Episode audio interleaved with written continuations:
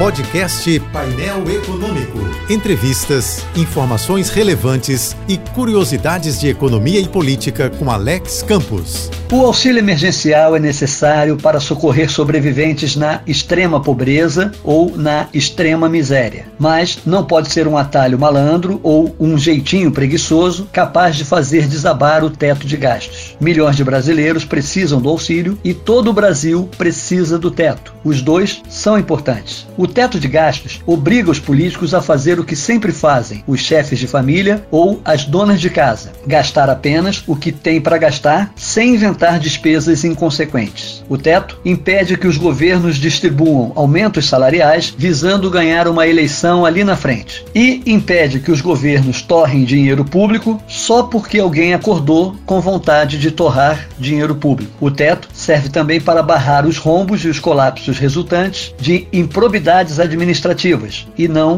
de crise financeira. Os estados, por exemplo, não estão falidos por falta de sorte. Os estados estão falidos por falta de boa gestão, de vontade política ou de vergonha na cara. Isso porque o típico homem público brasileiro é aquele que prefere ser delinquente, mas eleito, em vez de ser competente, mas sem voto. O auxílio emergencial merece todo o apoio, desde que a responsabilidade fiscal seja preservada. Ou o Brasil estará sim realmente quebrado e não mais da boca para fora, como já disseram. Siga-me no Twitter, arroba Alex Campos, JBFM. Eu sou Alex Campos.